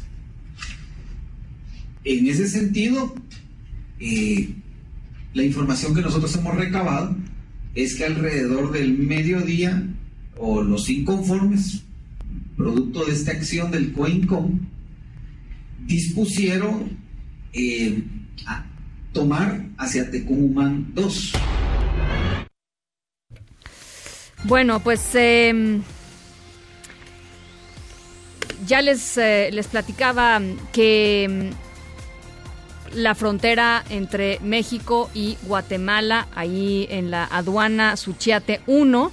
Eh, fue atacada por contrabandistas, em, contrabandistas del lado de Guatemala. La Superintendencia de Administración Tributaria guatemalteca decidió suspender las operaciones en el puente internacional Rodolfo Robles después de que pues, un grupo de, de personas, de contrabandistas, atacó su aduana y en apoyo hizo lo mismo la aduana del lado mexicano. Esto ha forzado evidentemente pues a que toda la gente que está por ahí en la aduana intercambiando eh, pues todos los días eh, bienes y servicios y también por supuesto la migración pues tengan que cruzar por el río a pesar de que puedan tener incluso eh, papeles legales para hacerlo. Es una verdadera locura. El pago para cruzar a México es de 10 quetzales unos 25 unos 25 pesos mexicanos. Y bueno pues la situación de por sí ya desbordada en la frontera de México con Guatemala pues esto lo ha venido a empeorar eh, por eso eh, estamos eh, en la línea telefónica con el vicecónsul de Guatemala en Comitán, Chiapas, el vicecónsul Fernando Castro Molina. ¿Cómo está, vicecónsul? Gracias por tomarnos esta llamada. Muchas gracias, licenciada. Qué gusto volverle a saludar nuevamente y gracias por tener la el interés en especial en tratar estos temas que afectan no solo al comercio, sino que también la industria y lo que es el desarrollo de, de ambas partes de México y Guatemala. Pues eh, eh, platíquenos, si, si le parece, creo que valdría la pena arrancar con una visión general de qué fue lo que sucedió, qué pasó. Sí, lo que pasa es que Guatemala cerró la aduana en la frontera con México debido a un ataque de contrabandistas. Estos uh, delincuentes pues apedrearon las instalaciones en la aduana y esa acción pues conllevó a que eh, manifestando un rechazo a lo que eran las acciones contra el contrabando y la defraudación aduanera que esto se ha venido dando desde muchísimos años antes. Eh, de esta cuenta, pues la SAT en, Guatemala anunció que iba a cerrar la, temporalmente la aduana de Tecumumán 2 y este sentido pues ha generado un conflicto muy grande. Recordemos que el Buen Fin eh, genera mucho interés por parte de los guatemaltecos para pasar a Tapachula y de esta cuenta pues se ha complicado la, el paso obviamente por la vía que corresponde. De esa situación también hemos tenido en el caso de las personas que son entrevistadas, pongamos en mi caso de las cuatro estaciones migratorias de Palenque, Cuauhtémoc, Comitán de Domínguez y San Cristóbal de las Casas, es que las personas no pueden ser trasladadas a Tapachula para poder ingresar a retornadas a Guatemala, sumando a ello a lo que son los salvadoreños y los hondureños, así como nicaragüenses. Y de esta cuenta, pues están siendo desviados para el puente de Tecún 1 para que puedan ingresar, pero obviamente el congestionamiento que hay tanto de trailers, de vehículos y personas genera una situación bastante complicada. Y de esta cuenta, pues obviamente los menores no acompañados o núcleos familiares pues también ellos tienen que ir a, lo que es Tapachula, a la estación siglo XXI, para poder ser recepcionados con el convenio que hay entre Guatemala y México para poder brindarles la seguridad. Y entonces se ha querido eh, solicitar eh, por parte de las autoridades de migración el que sean entregados por parte de lo que es la migración en, en la Mesía pero esto no lo permite porque el convenio establece única y exclusivamente el que se pueda trasladar las deportaciones, los, retornos eh, por el lado de lo que es eh, Tecumumán 2 cabalmente. ¿Y esto qué, qué consecuencias tiene así directamente para los migrantes, para la gente? En, en este caso, pues obviamente la permanencia en las estaciones migratorias se va prolongando y de esta situación pues violan sus derechos humanos, pues obviamente por la misma situación de que no se les permite, pero es muy comprensible que las autoridades migratorias estén tomando estas medidas ya que enviarlos a una situación en donde va a haber una complicación o sobresaturar la estación migratoria siglo XXI, que tiene una capacidad de 900 personas y la cantidad, recordemos que la migración ha sido mucho más capturas ahora, aun cuando son capturas ilegales por parte de la Policía Federal o Municipal, en el caso, digamos, de la circunscripción que me corresponde, de Las Rosas o de Comitán de Domínguez o Ciudad Cuauhtémoc, en donde se ha presentado a la Comisión Nacional de Derechos Humanos eh, las denuncias correspondientes, porque no haber sido autoridades migratorias, entonces esto llega a ser una acumulación en cada una de las estaciones y eso vuelve una complicación porque cada día se realizan más aseguramientos o, capturas. Oiga, vicecónsul, me acuerdo que cuando platicamos hace unos meses justamente sobre estos temas. Usted hacía una, pues, eh, eh, eh, denunciaba así abiertamente y hacía una petición muy clara y muy directa al gobierno mexicano, al Instituto Nacional de Migración, para que mejorara las condiciones en estos centros de detención, que nos decía durante un tiempo no hubo agua, durante un rato no hubo mucha comida, en fin.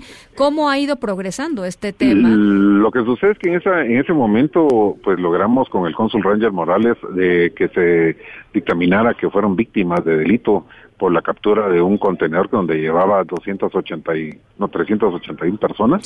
Y de esta cuenta, pues se logró que, que las circunstancias se le diera la visa humanitaria a todos, entre que son guatemaltecos, salvadoreños y hondureños. Pero de esta cuenta, pues ya ha bajado mucho lo que es la, las capturas migratorias y se ha estado vigilando en el sentido de que las autoridades pues les brinden la adecuada atención porque en ese momento pues habían 280, 234 personas en un albergue, sumándole a la Guardia Nacional, al personal de migración y el personal de Grupo Beta, con dos baños, uno para mujeres y otro para hombres. Entonces realmente es inhumano. O sea, era una situación en donde pedí la colaboración para llevar baterías de baños y realmente ver que la comida se le diera a tiempo. Eh, también empezó un foco de infección de, de varicela entonces se tuvo que aislar a los guatemaltecos que estaban, que era una señora con sus dos hijos, y de eso brindarle la atención y hacer unas brigadas de, atención médica para tratar de, atender a toda la necesidad. Son circunstancias que se han dado ya en menos proporción, pero realmente lo que pasa es que las situaciones migratorias no dan la capacidad para lo que es el flujo migratorio que se tiene actualmente.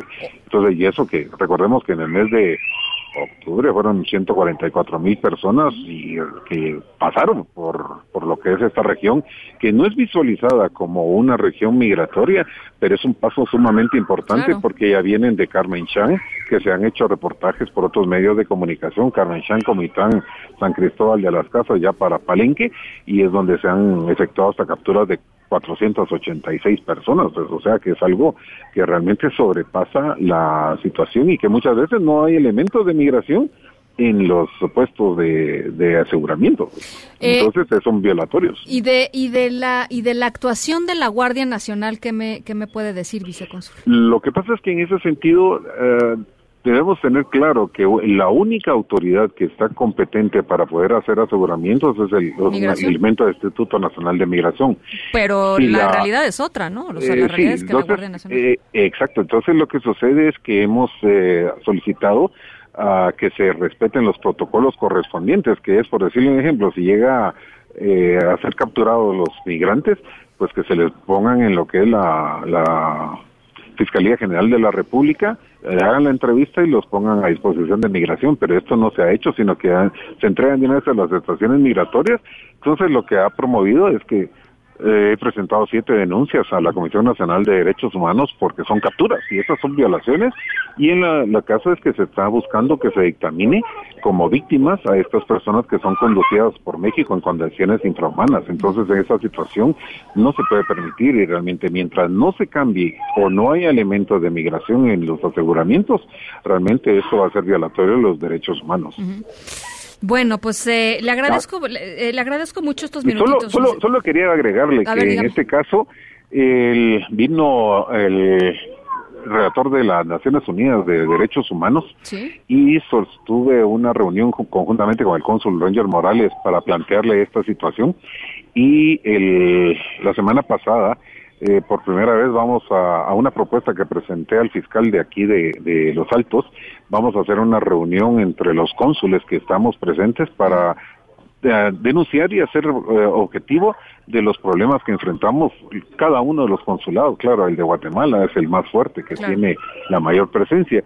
Y se nos estableció que va a ser antes del 15 de diciembre la reunión con el fiscal, una primera reunión de acercamiento en la que esperamos que realmente sea una opción mejor de poder eh, cambiar situaciones para evitar que en un momento determinado se sigan violando los derechos humanos de los migrantes. Y sobre todo pues en este caso de la de la frontera pues que se solvente la situación porque mientras tanto va a ser un congestionamiento y una estadía mayor de los migrantes que van de todas las estaciones migratorias del interior de México para lo que es el siglo XXI que es el punto de reunión de todos los ah, de todos los aseguramientos que se hacen.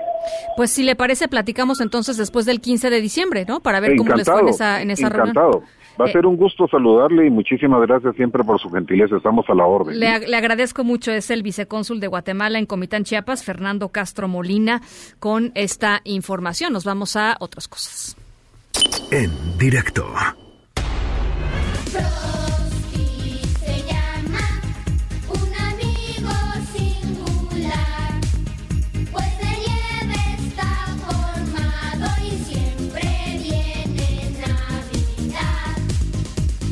Frosty se llama Bueno, pues nuestra historia sonora de hoy tiene que ver con las épocas navideñas y con lo que decidió hacer una familia en Texas que enojó a sus vecinos que yo creo que estaban medio grinches, pero bueno, al ratito les platico de qué va, por lo pronto los dejo con Frosty, el muñeco de nieve.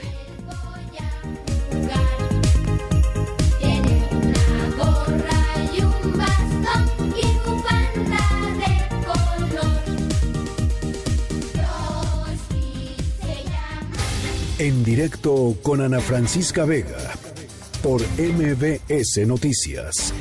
En un momento regresamos. Este podcast lo escuchas en exclusiva por Himalaya. Continúas escuchando en directo con Ana Francisca Vega por MBS Noticias. Edictos. Con Enrique Rodríguez. Hola Enrique, ¿cómo estás? Hola Ana, qué gusto saludarte, muy buenas tardes, lunes de puente. Eso, me parece muy bien. Eh, oh, ¿Y nos traes un, un buen tema? Sí, mira, eh, es un tema triste eh, que ha generado mucha angustia en los últimos días y te platico el contexto. El jueves pasado en la Cámara de Senadores, y como tú bien sabes, se suprimió el llamado Seguro Popular que había venido funcionando durante las dos pasadas administraciones y se creó el llamado Instituto de Salud para el Bienestar, el INSABI. El cambio ha generado incertidumbre en algunos eh, familiares, sobre todo de enfermos, que pues utilizan evidentemente las instituciones públicas para llevar a sus pacientes para eh, combatir las enfermedades que están eh, sufriendo en carne propia. Y el caso concreto, quizá más emblemático, Ana Francisca, es el de este grupo de padres de niños con cáncer que han vivido un eh, auténtico viacrucis en las últimas semanas, porque realmente hay que decirlo, no han recibido la atención que merecen por parte de las autoridades del gobierno federal y tampoco en el poder legislativo. Eh, hay que decir que eh, la principal causa de mortandad eh, por enfermedad entre niños de 5 y 14 años es justamente el cáncer. Cada cuatro horas muere un niño con cáncer, un niño o niña con cáncer en México. Y el problema es absolutamente eh, grave porque si el sector salud, si el gobierno de la República en este cambio no garantiza, no da atención en los tratamientos y sobre todo en el, eh, medicamento para las quimioterapias, para las radiaciones con las que son tratados estos menores, pues evidentemente hay una causa muy legítima y justa de este grupo de padres para exigir al gobierno que cumpla eh, con la verdad y que garantice sin excusas que se les va a dar un tratamiento adecuado a estos niños. Y es que también se ha dicho en, en hace algunas semanas que el problema estaba resuelto y la verdad es que no es así, Ana Francisca. Esta, este grupo de padres de familia acudió al Senado de la República y lamentablemente la senadora de Morena, Griselda Valencia de la Mora, pues entre otras cosas acusó a este grupo de papás de ser porros pagados por el PAN, entre otras cosas. Otra legisladora del Partido del Trabajo, Giovanna Bañuelos de la Torre, y intentó evitar que ellos tuvieran acceso a las sesiones donde se discutió el cambio que te estoy comentando, eh, al señalar que este grupo de padres era escandaloso. Yo no me imagino una causa más angustiante para un padre de familia que el que luche, salga a la calle para luchar porque se le garantice el tratamiento y el medicamento adecuado para sus hijos menores de edad. La verdad es que ahí ha fallado en cuanto a la sensibilidad, tanto el legislativo como el gobierno federal, pues para atender de una vez por todas y garantizar a este grupo de padres de estos niños que necesitan la atención, pues los medicamentos y los lugares donde van a ser atendidos con la enfermedad. Claro. Eh, eh, cada año, Ana Francisca, se diagnostican 5 mil nuevos casos de cáncer infantil y esta, esta tendencia eh, lamentablemente sigue creciendo y lo que sí queremos ver como ciudadanos, y creo que en eso eh, nadie se puede oponer, es que se garantice la vía para que estos menores reciban el tratamiento y el medicamento adecuado. No habrá proyecto de infraestru- infraestructura del gobierno federal, no hay tren Maya, no hay refinería de dos bocas, no hay ningún otro proyecto que pueda destinar Claro. recursos públicos si no es primero para ayudar a estos, a estos menores de edad. Totalmente de acuerdo contigo. Ojalá que, no sé, ojalá que se solucione de alguna manera, no nada más para estos que están enfermos ahora, que es la lucha de los padres, sino para los que vienen también. O sea, el- la lucha de los padres es también para que se, que, eh, se, se- defina un esquema de financiamiento que garantice que cualquier niño en México que se enferme de cáncer pues, va a tener acceso a sus tratamientos y a sus medicinas. Eh, gracias, Enrique. Te, te mando un abrazo. Igualmente, Ana, una gran semana. Un Igualme- abrazo. igualmente por allá. Gracias. Son las 6 con 43. Vamos a la pausa y regresamos. En un momento continuamos en directo con Ana Francisca Vega. Este podcast lo escuchas en exclusiva por Himalaya. Continúas escuchando en directo con Ana Francisca Vega por MBS Noticias.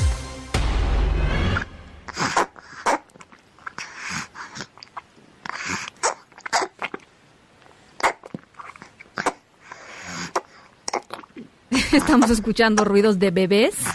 Eh, porque ahí les va nuestra historia sonora de hoy. La historia sonora de hoy, yo no sé si es de una familia eh, sobre, sobre avanzada o sobre una asociación vecinal total y absolutamente amargados. Ahí les va. Unos vecinos exigieron a una familia quitar los adornos navideños de su casa porque los pusieron, dijeron, demasiado pronto. No vieron la casa de nuestro querido productor Daniel Guerra, que ya trae, ay, ya pusieron el arbolito de Navidad. Hoy, saludos a toda la familia Guerra. Este, pero bueno, esta asociación vecinal le pidió a esta familia, a la familia Simoins, retirar sus adornos navideños porque los colocaron desde el primero de noviembre. Eh, y bueno, pues la carta decía que tenían que retirar a, un hombre de nieve que estaba ahí en su jardín y a unos este, otros adornos que tenían hasta que estuvieran más cercanas las celebraciones, aunque no puntualizaban cuándo sí era un momento preciso. Esta asociación de vecinos estarían verdaderamente en la locura en México porque si uno va a las panaderías, pues ya hay rosca de reyes. Es más, el otro día vi rosca de reyes con el resto del pan de muerto. O sea, había una bonita combinación ahí, este, calórica. Eh, bueno, el caso es que la pareja tiene dos hijos, por eso escuchamos esto de los bebés. Y pues ellos querían escuchar, este, tener ya los adornos navideños y eso les hizo muy fácil poner sus adornos navideños. No saben, eso sí, quién se quejó de la asociación vecinal. Eh, pero la gente de las casas cercanas parecían apoyarlos a ellos. De cualquier forma, el papá dijo que no va a hacer caso alguna de esta petición y que además va a poner más adornos. Esa es la actitud de, los vecinos allá en este lugar en Houston, Texas, en Diamond Association Management en San Antonio, Texas. En Agenda con Rafael Arce. Mi querido Rafa, tú ya pusiste, este, ¿qué ponen en tu casa? ¿Ponen árbol de Navidad? Ponemos la armonía, ponemos la paz y Sí. ponemos y colgamos eh, esferas eh, en el árbol de Navidad. Ok, bueno, pasando otras cosas. Que iremos por él, por cierto, a Chignahuapan. Oigan, visite en Chignahuapan, Puebla, que sirva esto para promover Zacatlán, Chignahuapan. Vaya zona tan bonita de nuestra de nuestro país. ¿Cómo están? Buena tarde, buena noche a quienes nos escuchan. Hola Dani, no me odies, ya voy a aprovechar la agenda. Mira, Ana, estamos muy al pendiente del eh, presupuesto de egresos de la Federación. ¿No? Ya se está se anuncia ya un organismo financiero para el campo, la reasignación de 9 mil millones de pesos y reducción a organismos autónomos. Ahí les hablan Banjico, INEGI, CNDH, INE, INAI, IF, IFT. Pues bueno, eh, eh, aunque el miércoles se va a aprobar, esa es la promesa de los diputados, Ana, ahorita están, ya sabes, en el estira y afloja para dónde jalo la cobija y para dónde no. Estamos al pendiente. Ana, mañana se publicará en el diario oficial de la Federación la Ley Federal de Austeridad Republicana, ¿no? Y ya entra en vigor el próximo miércoles. Esta que tiene que ver con eso, con la austeridad con bajarle el recurso no solamente al servidor público, al organismo autónomo y demás, sino con eso, con la Y austeridad. es el asunto de nadie va a ganar más que el Y presidente. ese es el asunto de que nadie va a ganar más que el presidente, solo Ana Francisca Ah. Oye, Ana, Ajá. vaya bomba la que lanzó esta tarde el gobernador de Querétaro, Francisco Domínguez. Así me lo parece también. Así es, no reconocerá y, y- y- y- y habla por 10 gobernadores más, panistas, que no reconocen a Rosario Piedra. ¿Esto qué significa, Ana? Bueno, pues significa que cuando la Comisión Nacional de Derechos Humanos emita una recomendación, pues le van a contestar, seguramente, ¿no? Seguramente. Pues lo que dijeron. Pues no, no. Es lo No que le dijeron. hacemos caso. No le hacemos caso porque... Lamentable, la verdad. estado usted muy cerca Lamentable. de Morena. También estamos al pendiente de lo que ahora Javier Sicilia no le conteste a Andrés Manuel López Obrador, que ya le contestó después de haberle mandado una carta, sino lo que le conteste al padre Solalinde.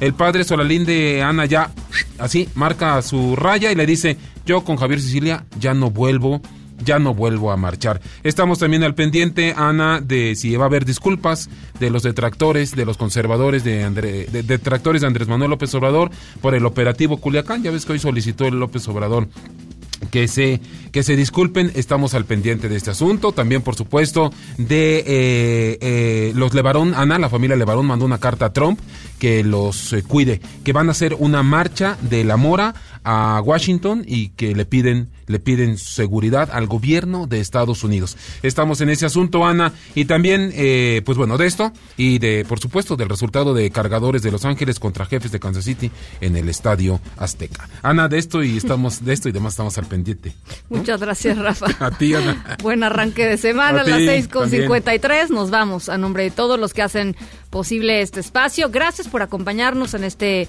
lunes con sabor a domingo, pero lunes mal que bien, ¿no? Aquí andamos. Yo soy Ana Francisca Vega. Les dejo como todas las tardes con Gaby Vargas y después, ya saben, charros contra gangsters. Pasen buena noche. MBS Radio presentó en directo, en directo con Ana Francisca Vega por MBS Noticias. Este podcast lo escuchas en exclusiva por Himalaya. Si aún no lo haces, descarga la app para que no te pierdas ningún capítulo.